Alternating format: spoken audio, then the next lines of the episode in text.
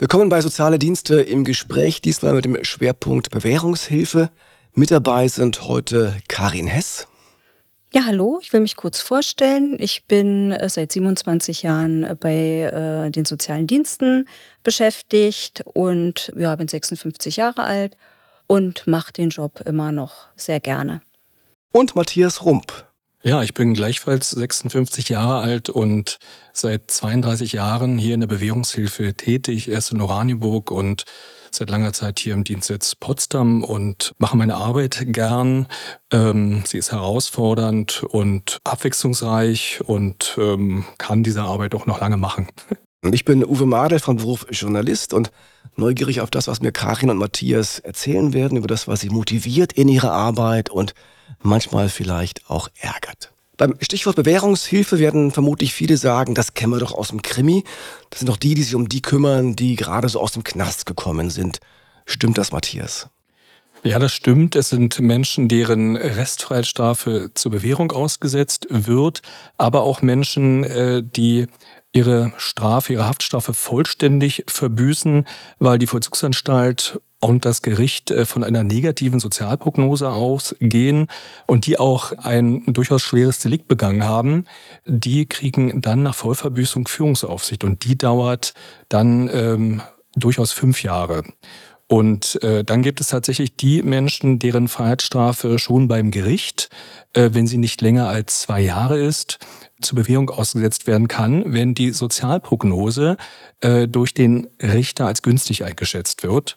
Und ein Teil von denen kriegt dann als Auflage auch mit dem Bewährungshelfer zusammenzuarbeiten für eine bestimmte Zeit, wenn der Richter meint, der braucht jetzt jemanden an seiner Seite innerhalb der Bewährung, innerhalb der Bewährungszeit, der ihn begleitet, unterstützt, um gegebenenfalls schon als schwierig erkannte Lebenslagen zu klären. Und das sind wir dann in der Regel. Begleiten, unterstützen heißt auch aktiv sein. Karin, wie sieht der Alltag einer Bewährungshelferin aus? Ist das dann wirklich unterwegs sein, bei den Leuten sein oder doch eher Büroarbeit? Das ist sowohl als auch. Also wir sind ja in der Justizverwaltung angebunden. Das heißt, wir haben schon relativ hohen äh, Dokumentationsaufwand, also das ist dann nicht zu unterschätzen. Ansonsten, äh, klar sind wir viel unterwegs, wir sind an den Leuten dran. Man unterstützt sie zum Teil jetzt wirklich bei Ämtergängen, obwohl das nicht unbedingt so das zentrale Thema bei uns ist. Ja, also ähm, man besucht sie zu Hause oder äh, trifft sie irgendwo, wo sie sich aufhalten. Man besucht sie im Vorfeld auch in der JVA, um sie schon mal kennenzulernen und auf, auf die Zusammenarbeit äh, bei der Bewährungshilfe vorzubereiten. Also kein Tag ist im Prinzip wie der andere bei uns. Und das ist ja auch so manchmal so das Spannende, dass man morgens nicht weiß, wie der Tag so verläuft. Das ist bei den Journalisten auch so, ne? Ähm, Matthias, Sie haben schon viel gemacht in Ihrem Leben. Sie haben Elektriker gelernt, als Elektriker gearbeitet, haben Ausbildung als Erzieher hinter sich und dann angefangen als Bewährungshelfer. Was hat Sie gereizt? Sie haben auch einen Jugendclub mal geleitet, glaube ich sogar. Ne? Was hat Sie gereizt äh, an dieser Herausforderung Bewährungshelfer?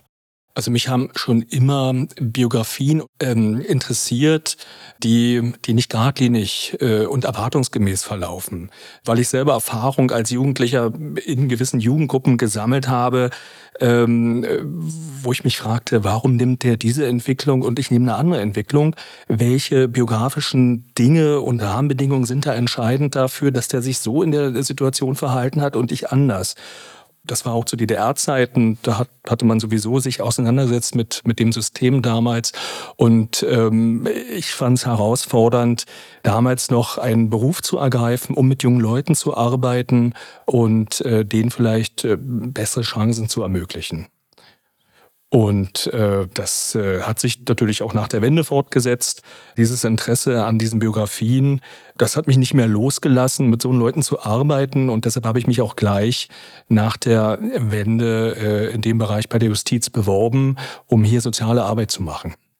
Also Neugier auf Menschen, auch Neugier auf andere, ja fast Lebensmodelle, Lebensentwürfe, die da hintersteckt so ein bisschen. Äh, Karin, wie ist das bei Ihnen? Welch, welche Talente braucht man für diesen Beruf eigentlich? Welche Eigenschaften sollte man haben, um auch erfolgreich in dem Beruf als Bewährungshelferin, Bewährungshelfer zu arbeiten?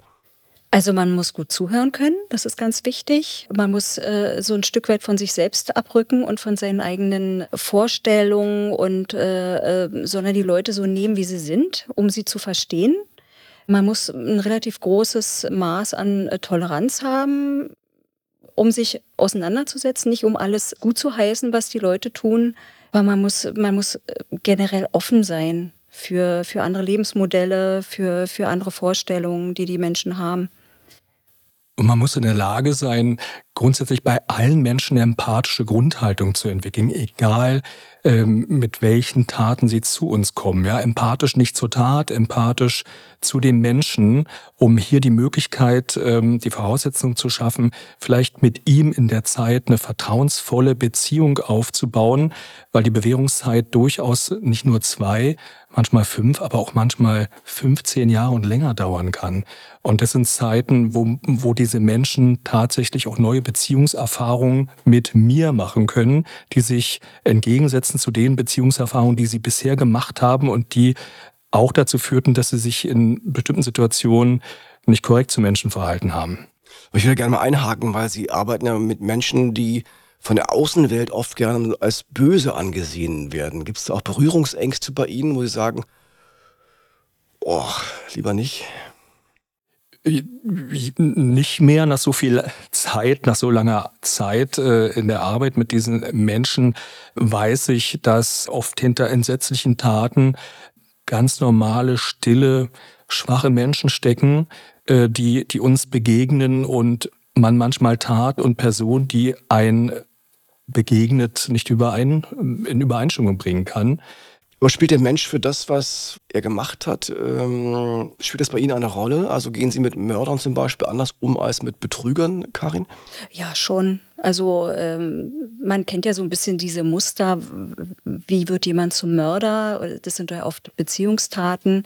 Da muss man halt gucken, in welchen Konstellationen leben die jetzt. Natürlich geht man damit andersrum als mit Betrügern, die ja schon ihrer Person so sind, dass man auch aufpassen muss, dass man nicht selbst noch über den Tisch gezogen wird, sozusagen. Ne? Also da gehen wir schon anders um mit den, mit den Menschen.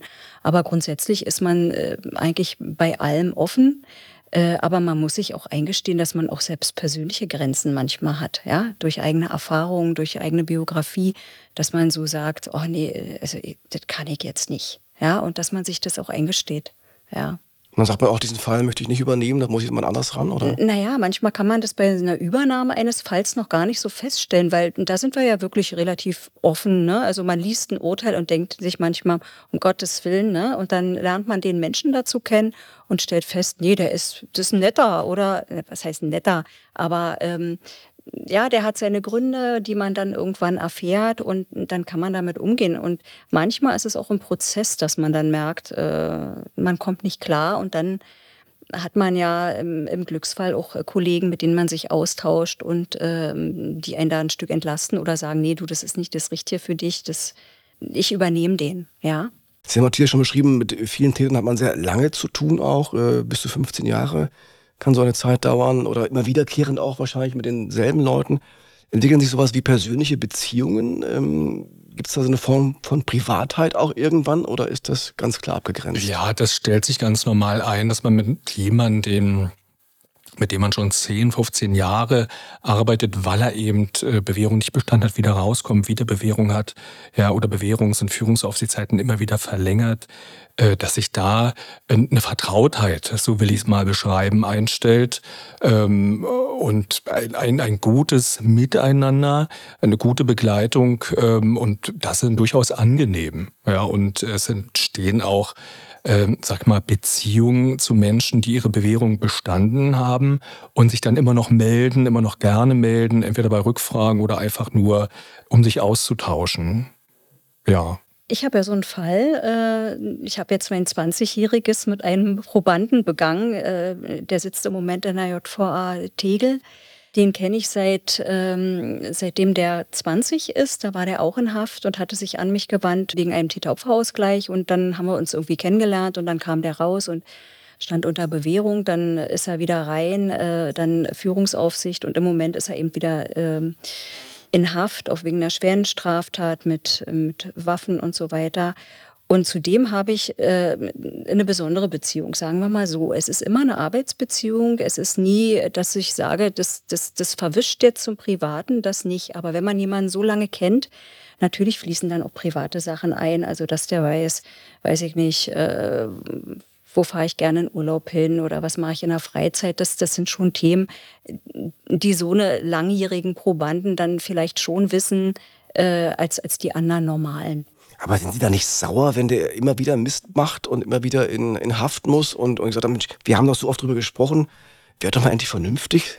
Ja, klar. Äh, also äh, klar bin ich da auch ein Stück weit sauer oder ich bedauere es einfach oder frage mich, warum konnte es, warum musste das jetzt wieder sein? Ne? Weil, weil mir das auch so leid tut um den, weil der immer wieder Straftaten begehen muss, um mit seinen Störungen oder mit, mit, mit seinen psychischen Geschichten da umzugehen. Ne? Ja, aber ich, ich stehe zu dem und ich bin wahrscheinlich eine der wenigen Personen, die durchgängig 20 Jahre für den da war. Ja. Wie ist es bei Ihnen, Matthias? Es, man muss ja sehr hart sein, glaube ich, auch in, in, in, dem Beruf, weil Sie alle sind angetreten, wahrscheinlich auch mit Vorstellung, die Welt ein bisschen besser zu machen, für Leute da zu sein, die es nicht so gut hatten, irgendwie denen vielleicht den Weg wieder zu ebnen nach so einer Knasterfahrung und dann kommen die aus diesem Kreislauf nicht raus. Und äh, wie gehen Sie mit so Enttäuschungen um zum Beispiel? Naja, hart würde ich es nicht unbedingt nennen. Eigentlich geht es darum, ähm, durchaus eine Beziehung zu dem herzustellen, die es ihm ermöglicht, über seine Gefühle, Ideen, Einstellungen und Lebenslagen offen zu sprechen, um genau an die Themen ranzukommen, die bisher ähm, nicht günstig verliefen. Ja, also Probleme, die er dysfunktional geklärt hat, Verhaltensmuster, die er nicht ablegen kann. Und ähm, da geht es darum, eigentlich an diesen Themen mit ihm zu arbeiten konsequent äh, in, in, der, in der Frage, ähm, Auflagen und Weisung von ihm abzufordern, aber ansonsten immer offen zu sein für den Menschen mit seinen Problemen und Schwächen, dass der sich wirklich auch mal fallen lassen kann und offen reden kann äh, bei uns in den Sprechstunden oder in den Kontakten, die wir zu denen haben, um an die wirklichen Probleme zu kommen. Ja, ansonsten äh, besteht wirklich die Gefahr, die machen uns was vor. Äh, wir werden oft belogen. Ja, gab mal eine Umfrage in Kanada, welcher Beruf ist eigentlich der, der, wo man am meisten belogen wird, dann waren tatsächlich die Bewährungshelfer.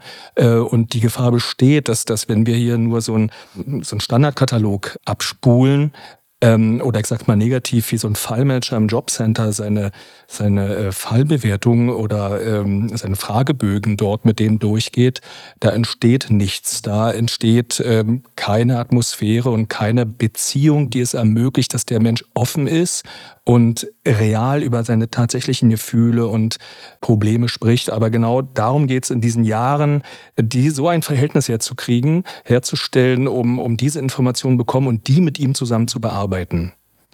Dann kommen wir auch dem äh, Problem, die Menschen oft dazu bringen, in gewissen Situationen falsch zu reagieren, falsche Entscheidungen zu treffen, ähm, die Probleme zu klären.